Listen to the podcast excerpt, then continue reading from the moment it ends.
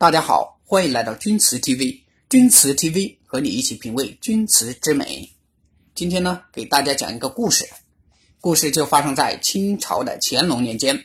我们的故事就从乾隆皇帝和大臣和珅一道化妆成生意人，微服下江南开始讲起。这一天呢，君臣二人来到一条街上，正往前走着呢，突然呢，从街中央跑过来一个人。这个人呐，一直跑到两个人跟前，劈头就问：“哎，二位贵人买钧瓷吗？”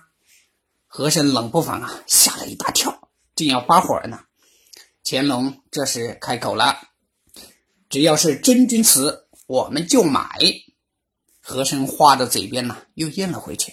皇上说买呀，就不能动怒，也忙得满脸堆笑说：“哎，老爷说了，是真钧瓷就买。”乾隆问仆人呢：“这南方怎么会有钧瓷呢？”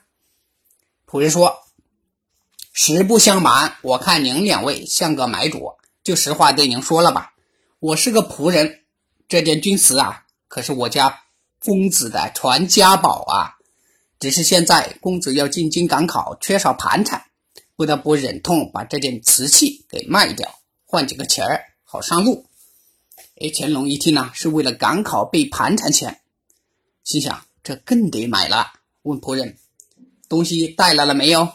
拿出来看看。”仆人就从。随身带的布袋里啊，小心翼翼的掏出一个黑色的包着的物件来，揭开黑布呢，里面露出一层蓝布；揭开蓝布，又露出一层黄布；揭开黄布啊，又露出一层绿布；揭开绿布还没完呢，又露出一层红布；揭开红布，哎，终于露出了底部白布；揭开白布，这是露出来的一件细薄鹅颈瓶来。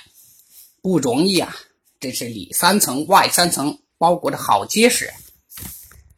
乾隆在宫里见到的钧瓷多了，但这个瓶啊还是头一次见到。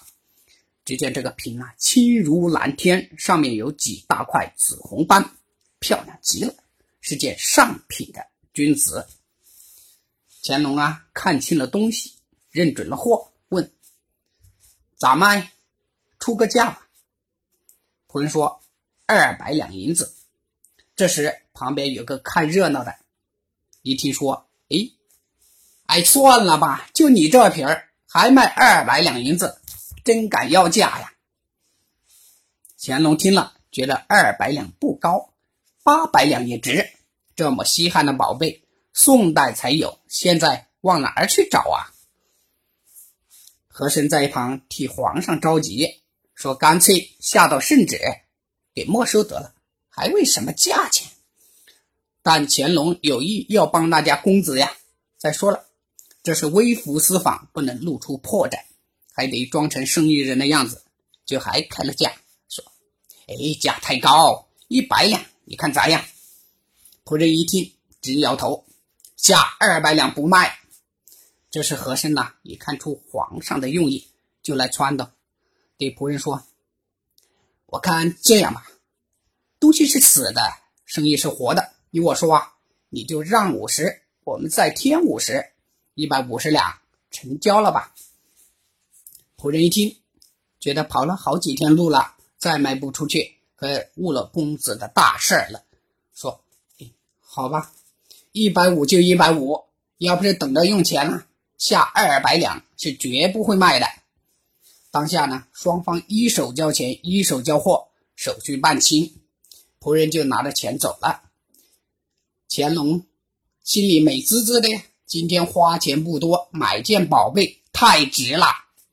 看看天色不早，乾隆在前呢，和珅在后，抱着那个钧瓷鹅颈瓶，君臣二人兴高采烈的回客栈去了。好了，关于。本期的乾隆皇帝微服下江南巧遇钧瓷鹅颈瓶的故事就讲到这里，感谢您的关注。如果您对此故事有什么建议，请直接留言给我们。钧瓷 TV 和你一起品味钧瓷之美。